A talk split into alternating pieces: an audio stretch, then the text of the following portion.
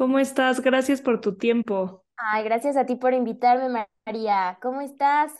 Bien, feliz de platicar contigo de esto. Te escuché en una entrevista que tuviste hace poco y dije, no, la quiero en mi podcast. Ay, qué felicidad. Gracias, gracias por invitarme y por darme el espacio. En verdad que nunca es suficiente los espacios en los que se puede hablar de esto porque es bien importante y me encantó sobre todo que lo enfocaras como hacia la niñez, ¿no?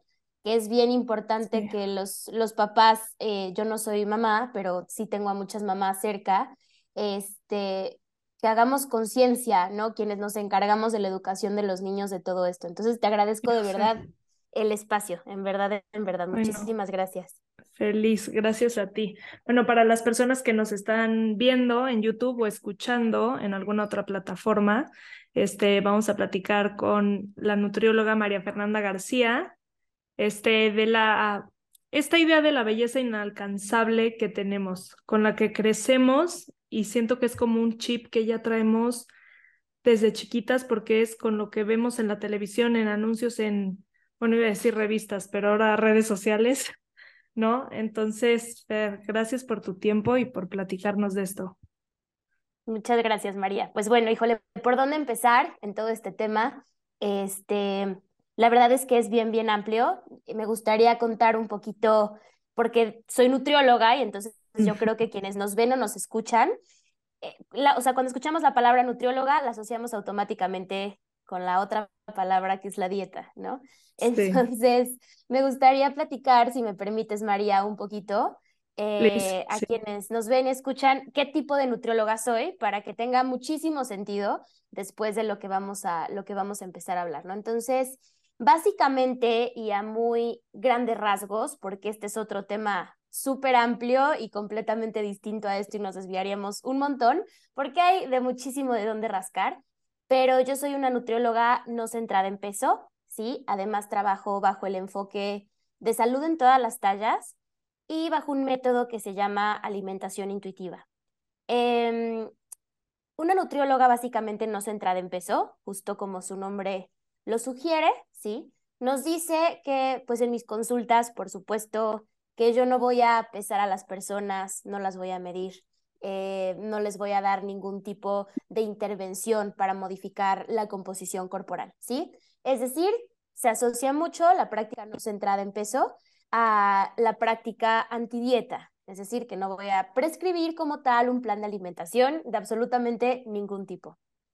Y la realidad es que yo tuve una, una práctica, una educación completamente tradicional, o sea, yo fui, antes de dedicarme a todo esto, yo fui nutrióloga tradicional durante cinco años completos, o sea, yo daba dietas, prescribía pérdida de peso, o sea, lo que hago hoy en día, el opuesto, nada que ver, O sea, nada que ver, o sea, el 180 grados, ¿sí? De separación.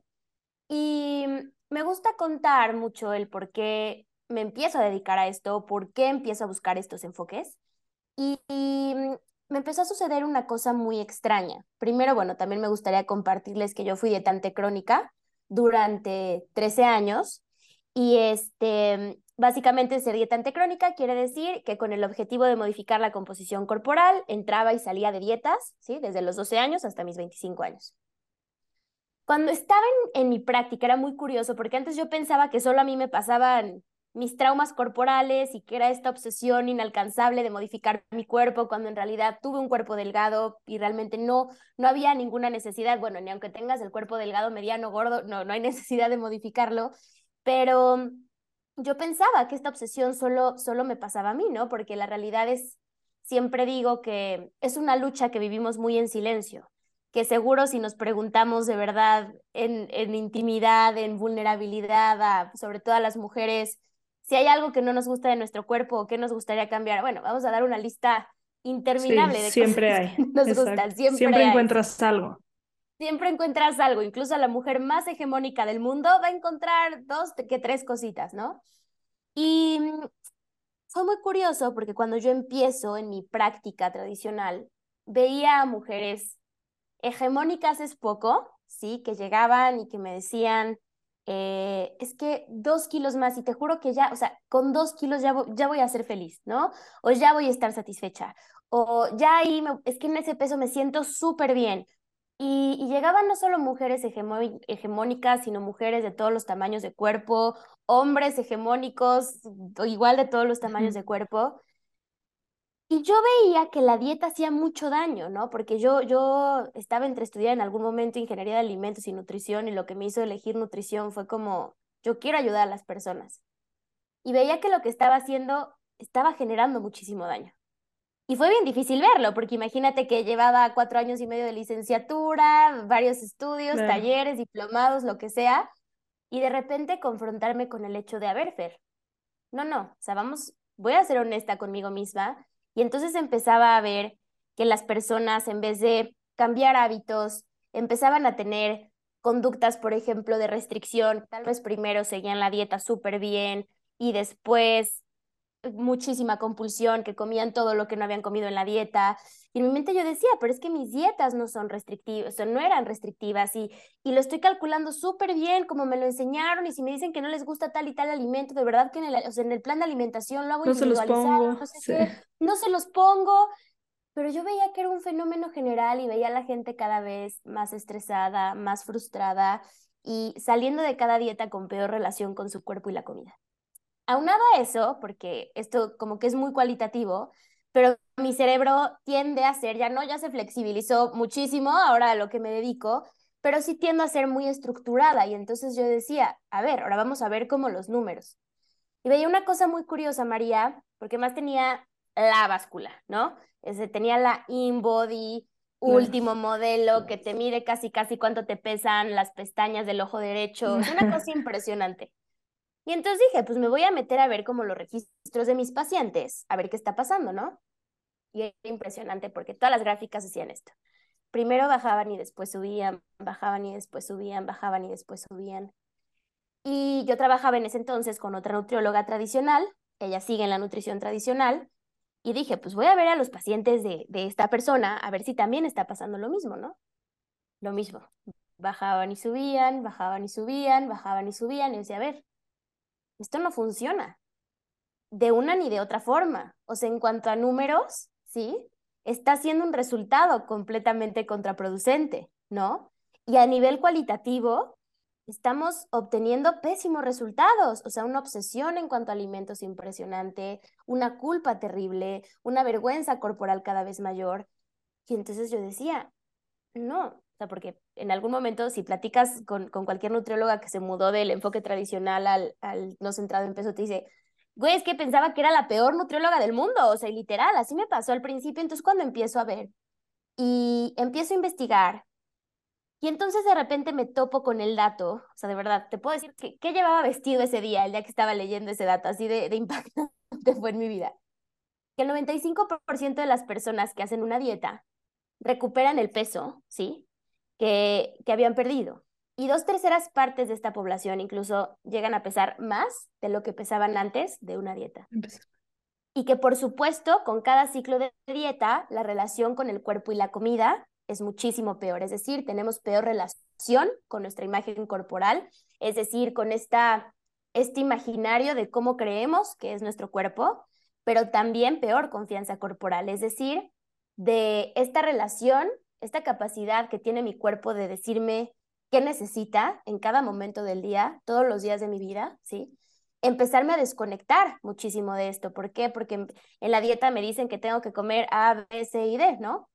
Y entonces cuando yo veo el porcentaje de fracaso, siempre les digo, si alguien llega con un producto y te dice, oye, este producto te va a cambiar la vida, es maravilloso, te va a dar felicidad eterna, la salud máxima, máximo bienestar y te dicen, pero, pero, pero, pero, tiene el 95% de fracaso. ¿Lo compraríamos? Por supuesto que no. Claro que no, dirías, eres el peor vendedor del mundo, o sea, como, ¿por qué me estás? O sea, claro que no, 95% de fracaso, tu producto es una porquería, ¿no? Y si el producto no me funcionara, no me culparía a mí misma porque tal vez no me lo tomé con el líquido adecuado. No, no, le voy a echar culpa. al producto. El producto está mal hecho, ¿no? Y entonces te juro, María, que empiezo a pensar, y ahorita ya sé que es todo un rollo, pero vamos al punto que, que, quieres tocar en, este, en esta ocasión. Que me pregunté, ¿por qué?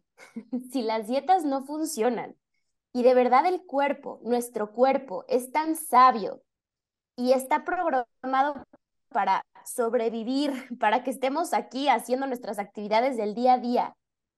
¿Por qué si se recupera el peso y el cuerpo va a hacer todo lo posible por mantener ese peso en el que se siente bien? ¿Por qué? ¿Por qué te culpas a ti? ¿Por qué te culpas a ti? Y la segunda, ¿por qué carambas nos pasamos nuestra entera existencia persiguiendo la pérdida de peso si no funciona y si es inalcanzable? ¿Por qué tanta obsesión?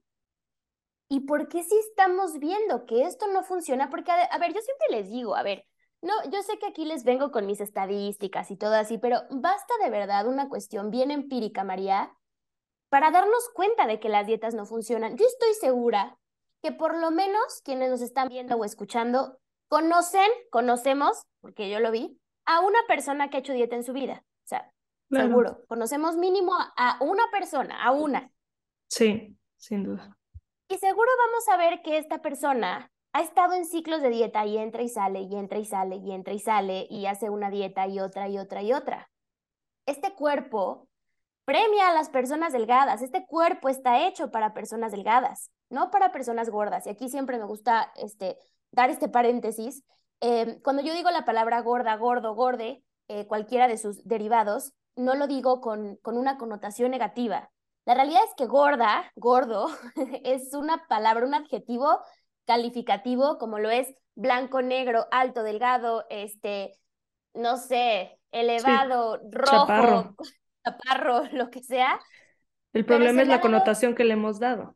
Que le hemos dado, exacto. Entonces nada más cuando ya sé que al principio yo también escuchaba así a las activistas decir gorda, yo decía, madre de Dios, pero no, o sea, que, que nos escuche. Qué ofensa, pero... Qué ofensa, pero es un adjetivo calificativo, ¿no? Este, claro que este mundo va a premiar a las personas delgadas. Entonces, claro que todos en alguna vez tuvimos o seguimos teniendo, y lo valido y lo entiendo perfecto, un deseo por adelgazar, ¿no? Entonces, si todos quisimos o queremos ser delgados, no nos hubiera bastado una dieta para lograr ese objetivo. ¿Por qué, hablando apenas fue año nuevo, por qué le dedicamos o le dedican, se le dedica una uva cada año a la pérdida de peso. Este año de veras sí lo voy a lograr. Este año de veras sí, sí, sí, sí, sí. ¿Y qué es lo que pasa? Uno, sí, la industria de las dietas que gana 250, el año pasado, digo, el año pasado hablo de 2021, hay que ver la, estadística del 2022, 250 mil millones de dólares al año, ¿no? Y la verdad es que son malévolos, siempre les digo, son maquiavélicos, habiéndonos convencido de que su producto que no funciona, que el que está mal es el usuario del producto, porque las dietas fisiológicamente, bioquímicamente, o sea, van a fallar, esa es la realidad. Pero lo que sí tienen, María, es un, o sea, de verdad, deberían de dar clases de marketing en absolutamente todas las, las universidades porque nos siguen convenciendo de que su producto, a pesar de tener el 95% de fracaso, es lo que es y lo que deberíamos hacer. Y esta industria de las dietas se alimenta muchísimo, ¿sí? De esta cultura de dietas, que básicamente la cultura de dietas es un sistema de creencias que enaltece a un tipo de cuerpo en específico. En este caso, obviamente, siempre es como el, el parámetro, el, el, hombre hetero, cis, blanco, delgado, ¿no? O sea, es como son las características a lo que hay que aspirar. Exactamente. O de la mujer, la mujer blanca con rasgos eurocéntricos con cuerpo delgado, ¿no? Y además ya no solo bastó a la cultura de las dietas, porque igual y decía, bueno, pues igual va a haber personas que le dices de la estética y le va a ver queso, ¿no? No, ahora también, no, sí, no, no, lo relacionamos con salud, ¿no? O sea, el cuerpo es, el cuerpo delgado no solo es estético, no solo es bello, no es solo es a lo que hay que aspirar, no solo es virtuoso, o sea, quien tiene ese cuerpo es porque seguro es súper disciplinado, tiene muchísima fuerza de voluntad, tiene muchísima, que no necesariamente, y sino también lo relaciona con salud. Entonces, ahora no solo nos dicen que tenemos que alcanzar a esto porque hay que vernos bien, sino también nos dicen que hay que alcanzar esto porque es por tu salud, tienes que bajar de peso por tu salud, cuando por supuesto que no, ¿no? Entonces, básicamente se hace arma de esta cultura de dietas que, ¿qué? Está alimentada por todos estos estándares de belleza cambiantes y absurdos e inalcanzables, ¿sí? De que tenemos que vivir e invertir cada minuto de nuestra vida, de nuestro tiempo y toda nuestra energía alcanzar esto, ¿sí? Y esto hace muchísimo daño, seguir perpetuando estos estándares de belleza hace un montón de daño, porque entonces sigue alimentando absolutamente todo el ciclo del que ya hablé, ¿no? Porque entonces me dicen que yo tengo que tener este cuerpo y entonces ya no solo lo hago por estética, sino lo hago por salud y entonces... Sí, como que se justifica muy bien, ¿no? No, es por salud. Entonces me mato de hambre, pero por salud. o de nutrientes. Entonces como solamente eh, verduras y nada de carne porque es por salud. Ahora la carne es malísima y entonces no puedes ni comer pollo, pero huevo es pésimo, pero... Y los lácteos y el gluten, y entonces, claro, y, y también eso va siendo mucho de modas y tendencias, porque te digo, ya no solo es la belleza, o sea, 100% la cultura de dietas dijo, se nos van a escapar unos dos que tres personas, o sea, que les va a valer un pepino si, si alcanzan el, estándar, de, belleza. o no. Pero si les decimos que es por salud y que si no, entonces... Ahí se inculcas miedo. Ahí inculcas muchísimo miedo. Digo, de cualquier manera, María, yo te lo digo también en el tema no hay espacio para las mujeres gordas. Yo, yo como tal no soy una activista contra la gordofobia porque no soy una mujer gorda, soy una mujer de cuerpo mediano, pero soy aliada de las activistas contra gordofobia. Entonces no puedo hablar mucho sobre gordofobia, no me toca, no ha sido mi experiencia, pero, pero vaya, sí soy consciente de lo que pasa y, y te juro, no me hace no mucho tiempo eh, voy bastante a Ciudad de México por trabajo, por lo general me voy yo manejando en carretera pero en esa ocasión creo que iba y venía, ajá, nada más iba, iba, iba y regresaba. Y entonces decidí que para no estar tan cansada y adelantar cosas de trabajo, X, me iba en camión, ¿no? Hace años no me subí un camión porque te digo que pues, me iba en coche sin, pues, sin problema. Y te juro, María, que me llegó un pensamiento que jamás en la vida me había llegado cuando me subí un camión. Y fue que vi los asientos, el tamaño de los asientos, y dije, aquí no cabe una mujer gorda aquí no cabe un hombre gordo. Y si nos ponemos a pensar, absolutamente todos los espacios públicos están hechos para personas delgadas. Entonces, esto que me dices de inculcar miedo, no solo es por la salud, sino también es inculcar miedo, ¿sí? En que no va a haber espacio para ti si engordas. No te vas a poder subir a un camión, no te vas a poder subir a un avión, no te vas a poder sentar en una silla normal de las que hay. No cabes. Entonces, miedo por todas partes tanto por el tema de la salud, pero también por el tema del tamaño del cuerpo. Es, no bueno, ya ni te digo la cantidad de violencia médica que hay y la cantidad de cómo las personas gordas son menos propensas, bueno, menos probable que asistan a sus consultas anuales con el doctor porque escuchan siempre el mismo rollo. Una persona delgada entra a un consultorio médico, le van a buscar absolutamente todo y por todas partes para darle un diagnóstico y le van a dar un tratamiento apto para ese diagnóstico. Y una mujer gorda va a llegar a un consultorio y le van a decir el diagnóstico que tiene sobrepeso u obesidad, hago así porque yo no utilizo esos términos porque patologizan, dan a entender que la persona está enferma solo por, por su gordura, de cuenta, em, y el tratamiento va a ser baja de peso. Entonces no es solo eso, no es solo por la parte médica, por la parte de la salud, sino constantemente se les está diciendo a las personas gordas que no tienen un espacio acá. Y a las personas delgadas también se les dice que si engordan, no van a tener un espacio. Entonces. Dijiste que fuiste dietante crónica 13 años. 13 años. ¿Eso se considera un trastorno de la conducta alimentaria? No necesariamente. ¿O es solamente...?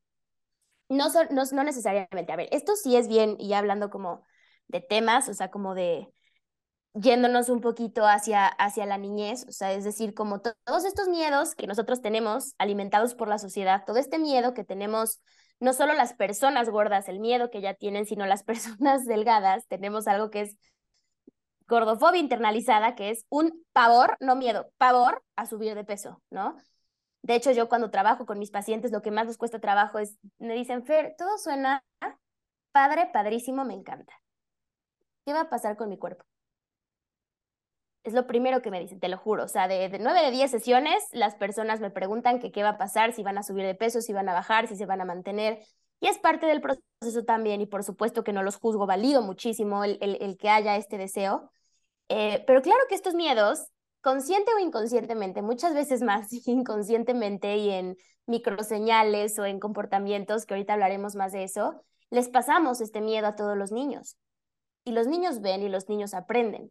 Y esto que ahorita me dices, María, es bien importante. Yo nunca fui diagnosticada con, con un trastorno de la conducta alimentaria.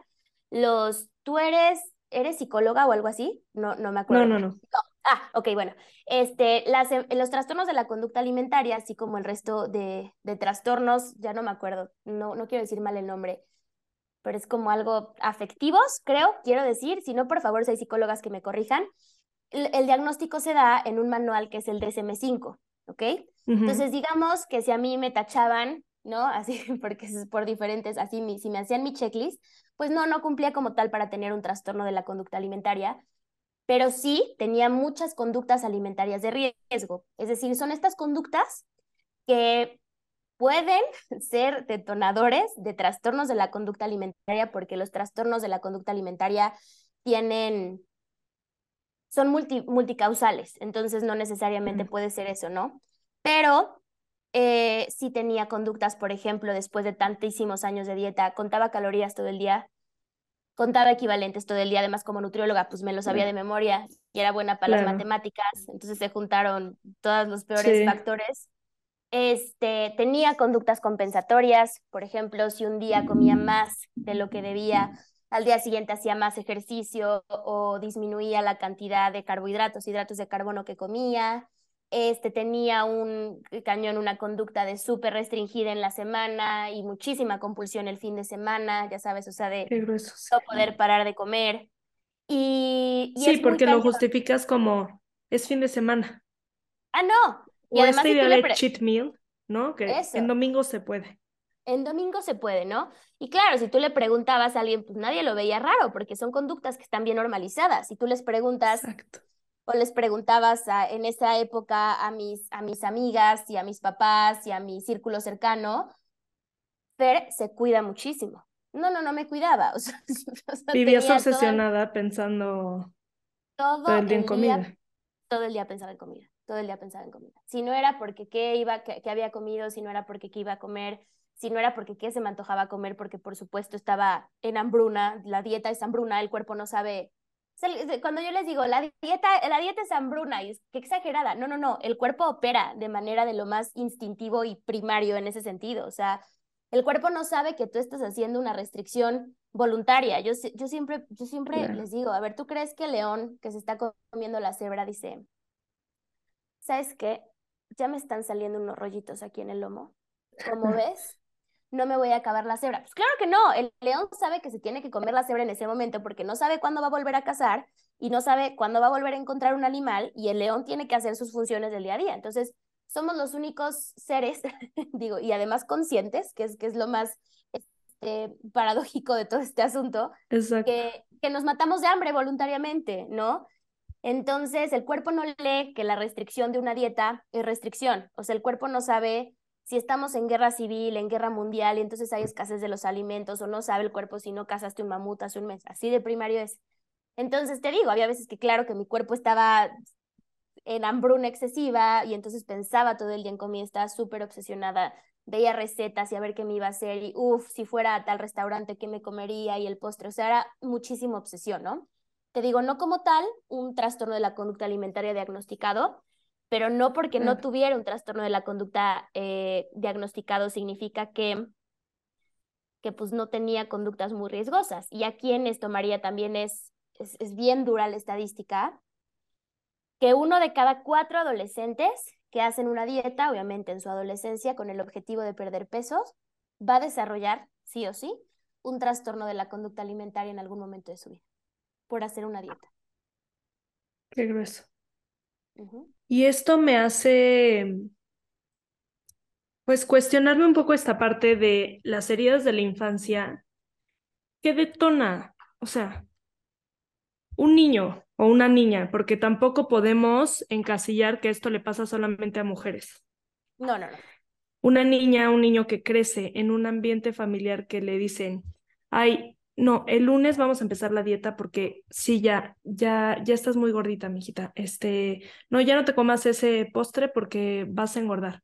Desde este lado, ¿qué se empieza a meter en la cabeza del niño para que a lo largo de su vida, o sea, se vuelve su seguridad? Es como mi mamá, que es la persona que más me quiere en el mundo, me está diciendo esto.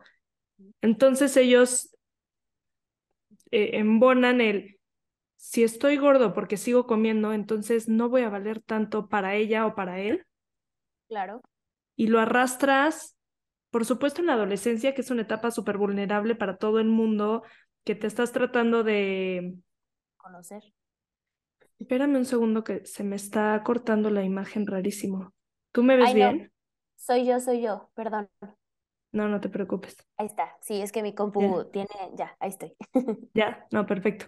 Como que qué relación tienen las heridas de la infancia con buscar pertenecer a un molde. ¿Tiene más que ver lo que viviste en tu casa o la mercadotecnia constante y lo que vemos en redes sociales que te van metiendo en la cabeza que eso es lo, que esa es la belleza ideal, que eso es así como te tienes que ver porque lo estás viendo en esa pantalla porque así es. Ok, mira, no te puedo hablar tanto de heridas de la infancia porque no soy psicóloga, entonces estaría como, digo, que tenemos que, estamos mucho de la mano, pero siento que ya se sale un poquito como mi área de experiencia, pero sí te voy a decir, María, en esto que dices, que es, es muy interesante, em, lo que pasa más bien, porque me dijiste, como que se vuelve su seguridad, el cuerpo se vuelve su, su cuerpo, su, su, sí, o sea, su valía está en su cuerpo, ¿no? Su satisfacción de vida y todo eso. Entonces, más que sea por un tema como de esto que lo digo, seguro algo hay de eso, pero yo te lo voy a dar por, por la otra parte, ¿no? Imagínate en este sentido, ¿no? Que estás y que es una, es una dinámica muy común. Llegas a la comida familiar o al evento familiar o al evento este, que tu mamá o tu papá invita amigas, amigos, y los niños escuchan comentarios como estos escuchan que se está hablando de dieta constantemente, que la amiga uno empieza a decir que no, que ella está súper gorda y que tiene que bajar de peso. La amiga dos le dice que igual, pero que su prima hermana intentó un eh, detox que le funciona un montón y que se lo va a pasar. Y entonces la tía le dice a la sobrina que qué delgada está, que qué bonita se ve.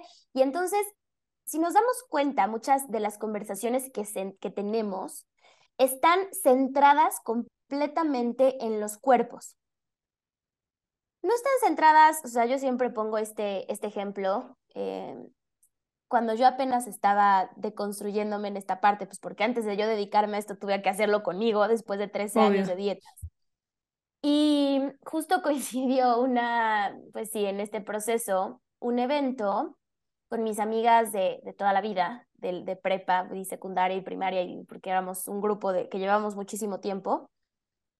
Y llevábamos mucho tiempo sin vernos, porque justo fue el 2020 de la pandemia. Mm. Y entonces decidimos hacer cena de Navidad, todas con prueba, todo muy bien, perfecto. Y llegamos, llevábamos seis meses mínimo sin vernos. Llegamos y lo primero que le dice una de ellas a otra de mis amigas es antes de saludarla, o sea, de verdad, ¿eh? Antes de decirle hola, antes de darle un beso, adelgazaste, qué bien te ves. Y entonces dije, ¿qué es esto?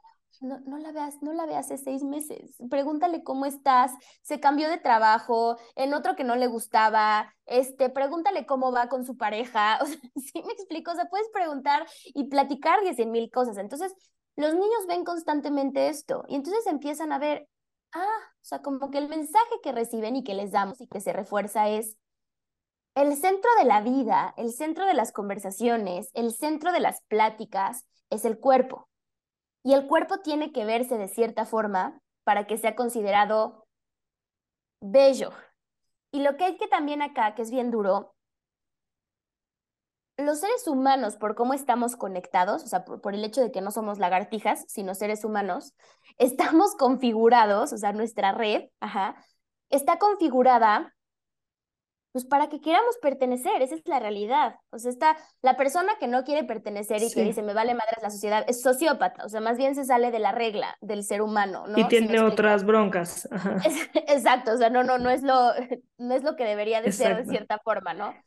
Vamos a buscar pertenecer siempre, o sea, porque a ver, Sí, si un hombre de las cavernas no podía vivir solo, no duraba un día. Y es la realidad, así estamos conectados como seres humanos. El tema es que el mensaje nos ha llegado un poquito mal, porque, y no es que nosotros de, ay, jole, no, nuestra capacidad de comprensión es limitada, no para nada, no es así como nos han querido dar el mensaje. Y nos han dicho que para pertenecer tenemos que vernos de cierta manera, ¿no? Cuando la verdadera pertenencia, y muchísimas autoras hablan al respecto, principalmente Brené Brown, que es una de mis favoritas, es mm, sí hay que vulnerarnos y para vulnerarnos hay que ser auténticos y para ser auténticos no tiene absolutamente de cómo nos vemos, es quiénes somos, ¿no? Entonces por eso es esta, es esta insistencia, es esta obsesión en, en que nos tenemos que ver de cierta forma porque de verdad pensamos que nuestra supervivencia humana depende, de eso.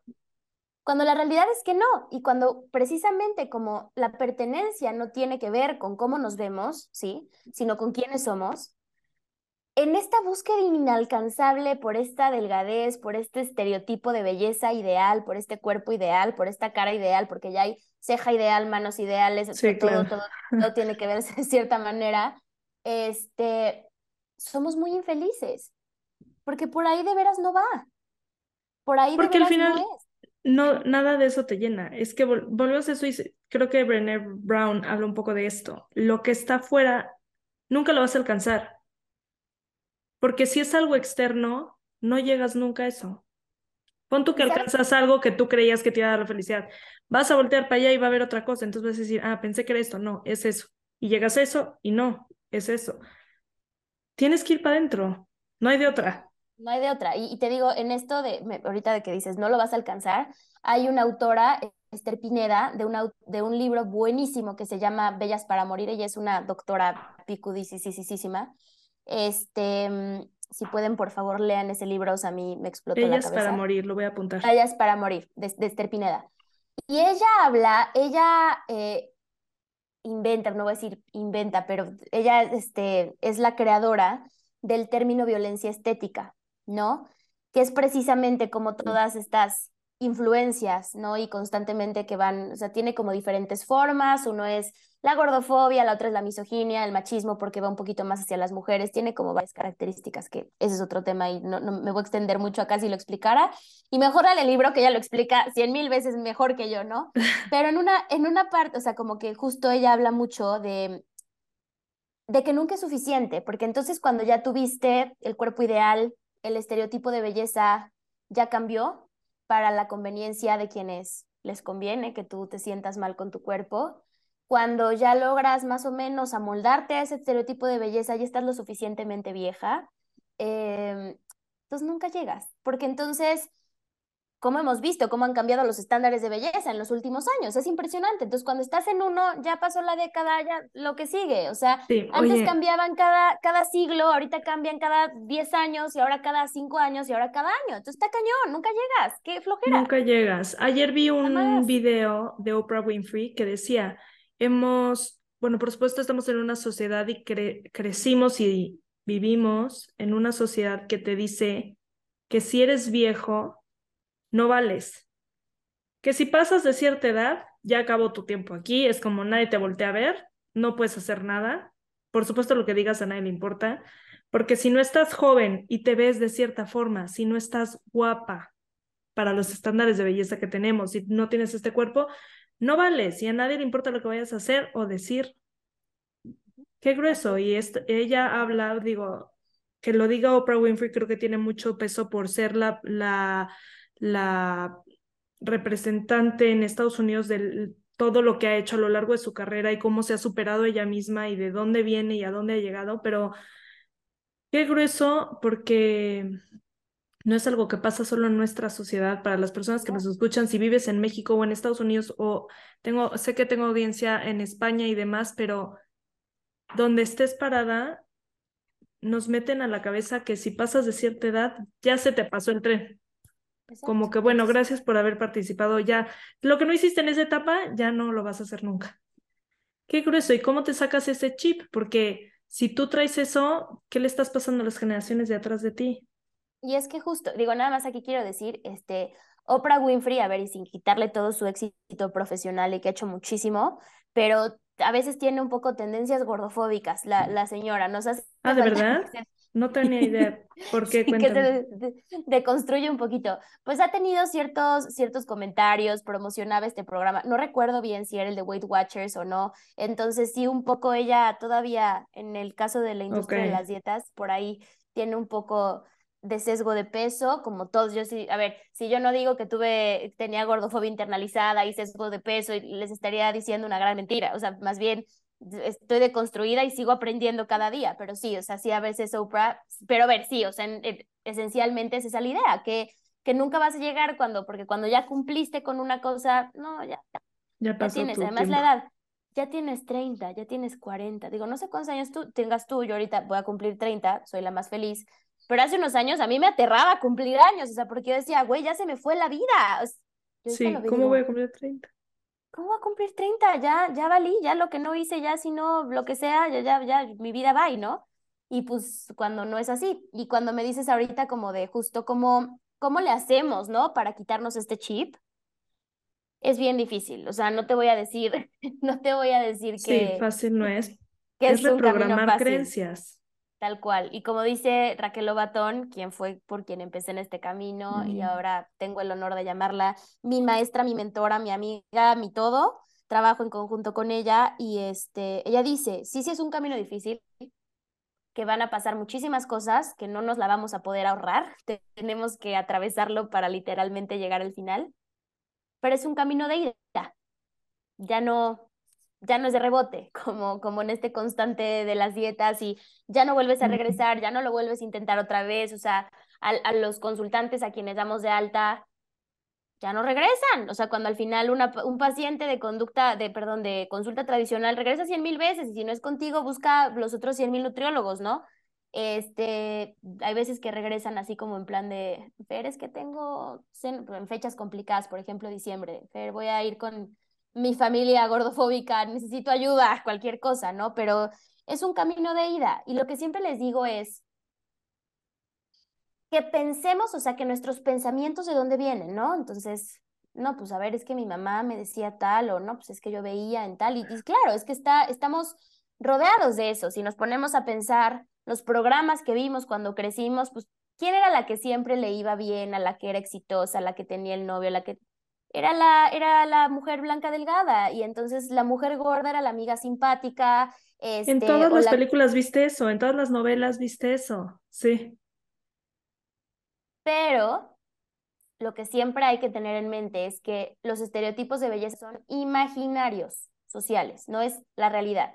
No significa que tengas que llegar ahí a fuerza no, no significa que para ser virtuosa tal, o sea, constante, con mil cosas de fuerza de voluntad, tienes que llegar a ese cuerpo. No es la realidad, es lo que nos han hecho creer. Y entonces, de la misma manera que aprendimos a rechazar nuestro cuerpo, a estar insatisfechas con él, de la misma manera podemos aprender a aceptarlo y confiar en él. Es exactamente lo mismo. Es un desaprender de creencias y te, topas con un montón de cosas en el camino, pero solo son creencias, no es la verdad. Y como no es la verdad y el ser humano tiene una capacidad literal, quien se dedica a esto un poco más, pero lo sé, la neuroplasticidad, es decir, la capacidad de aprendizaje del ser humano, se acaba el día que el ser humano se muere. Digo, sin contar, por ejemplo, personas que tienen, no sé, o sea, una demencia senil o algo así, pero realmente la neuroplasticidad se muere el día que se muere el ser humano. Entonces, de la misma manera, exactamente de la misma manera, en que aprendimos absolutamente toda esta información, y siempre digo, aprendimos sin H y aprendimos con H, porque una cosa es que lo vimos y como que decíamos así, y otra cosa es que ya tal cual lo hicimos nuestro, pero de la misma manera en que hicimos nuestra toda esa información y cómo toda esa información eh, va a dictar nuestros pensamientos pensamientos, nuestras conductas, nuestra forma de vivir en, ciertas, en ciertas ocasiones. De la misma manera podemos desaprender todo eso y aprender información que nos haga vivir más alineados, uno, con la verdadera esencia del ser humano, que es ser auténticos, no vernos de, siempre, de cierta manera, y con mayor libertad. Y como dices, no solo hacerlo para nosotros, sino hacerlo por las generaciones que vienen. O sea, esto no solo, no solo sanamos para nosotros en presente, que sí, que de verdad te quitas una carga enorme de, de los hombros, pero también lo hacemos para que las generaciones que vienen vivan con muchísima más libertad. Claro. Pero pues gracias otra vez por tu tiempo. Me encantó hablar de esto. Es un tema que nunca acabas porque está tan arraigado, viene de tantas generaciones atrás y está tan normalizado, como decías hace rato, que literalmente el cuestionar, el cuestionárnoslo te saca de onda. Es como, pues lo ves en todos lados, ¿por qué lo vas a empezar a cuestionar? Lo ves en todas las películas, lo dicen en todas las redes sociales. Entonces, como tú dices, cualquier plataforma que ayude a hacer ruido para cambiar la perspectiva de esto y con que una persona se cambie el chip y empiece en su casa, ayuda. No trates de cambiar todo el mundo, no controlas. Control, trata de controlar lo que puedes. Me explico tu núcleo, tu familia, tus hijos, tengan la edad que tengas. No importa si tienes hijos adolescentes o adultos, tú sabes si tienen una buena o mala relación con la comida y lo puedes cambiar siempre, porque muchas veces pasamos al ay, así he sido toda mi vida, ¿cómo va? O sea, ¿cómo voy a normalizar eso? No, es más fácil pues pensar en automático porque ya sé que, ¿me explicó? Totalmente, totalmente. Y bueno, yo solo quisiera dejarles un, un mensaje a quienes, estamos, a quienes nos están viendo, escuchando, em, que si se han topado, que si se han identificado, que tienen, pues sí, ciertos sesgos de peso, ciertos juicios hacia las personas gordas, si, si no tienen una buena relación con su cuerpo, y si sobre todo tienen hijos, porque yo creo que la verdad es que yo admiro mucho a las mamás y sobre todo últimamente creo que la, la maternidad está cargada de culpa, también por tanta información, que si le diste fórmula, que si porque le diste fórmula, que si le diste pecho no le diste el suficiente tiempo, no lactaste lo suficiente, que si porque lo llevaste con un sleep coach, que si porque no lo llevaste un sleep coach. Entonces, lo que quiero decirles y transmitirles ahora mismo es que de verdad Sé que lo que han hecho, lo que hicieron y lo que han hecho hasta el momento, como de manera individual, igual para con sus hijos, que sé que es un poquito el, el objetivo, hacer conciencia sobre eso. De verdad se los digo de todo corazón, que sé que hicieron lo mejor con lo que tenían y que vino esa acción con la mejor intención. Sin embargo, si están escuchando esto y les resuena, tenemos la posibilidad de hacer las cosas de manera distinta, ¿sí? Si se dan cuenta, si se cachan con ciertas conductas, si se cachan teniendo conversaciones sobre el cuerpo, lo que sea, tengan muchísima autocompasión. De verdad sean bien pacientes y compasivas con ustedes mismas, mismos, porque esto está tan normalizado que se ha vuelto parte de nuestra vida. Y, y la normalidad, lamentablemente, es eso. Y salir de ella es lo que ahorita está haciendo como mucho ruido y mucha resistencia y parece muy revolucionario. Pero eventualmente llegaremos a que la liberación corporal sea la normalidad, yo lo sé, solo decirles en verdad, desde el fondo de mi corazón, que sé que lo que hacen con sus hijos tiene la mejor intención del mundo, pero dense la oportunidad de ver las cosas de manera distinta, o sea, sobre todo si ven que esto ha afectado en su relación con su cuerpo, con la comida, la de sus hijos, eh, hay posibilidad de hacer las cosas diferentes y lo primero empieza en darnos cuenta de, estas conductas que estamos teniendo, porque cuando las iluminamos con la luz de la conciencia, estas conductas, a estas normalizaciones que hemos hecho, es como decir, ah, mira, aquí estoy haciendo algo, ¿ok? Pero puedo hacerlo diferente, ¿no? Entonces. Totalmente. Pero ¿dónde te, te encuentran las personas que quieran contactarte, ir a consulta? Buenísimo, pues si quieren, este, me encuentran en Instagram como mi usuario es nutri.fernandags, ahí estoy, me escriben, contesto, a veces tarde, pero siempre contesto. Eh, y cualquier cosita, pues nada, ahí les puedo dar muchísima más información. Igual ahí ofrezco muchísima, a veces doy masterclass gratuitas, este, ofrezco talleres, a veces abro talleres y también hay mucha información gratuita con la que pueden empezar a pues sí, a irse un poquito relacionando con este, con este nuevo enfoque de la nutrición. Buenísimo. Gracias otra vez, Fer, y seguimos en Mil contacto. gracias, María. Cuídate mucho, seguimos en Igualmente. contacto. Igualmente. Bye, bye. Bye.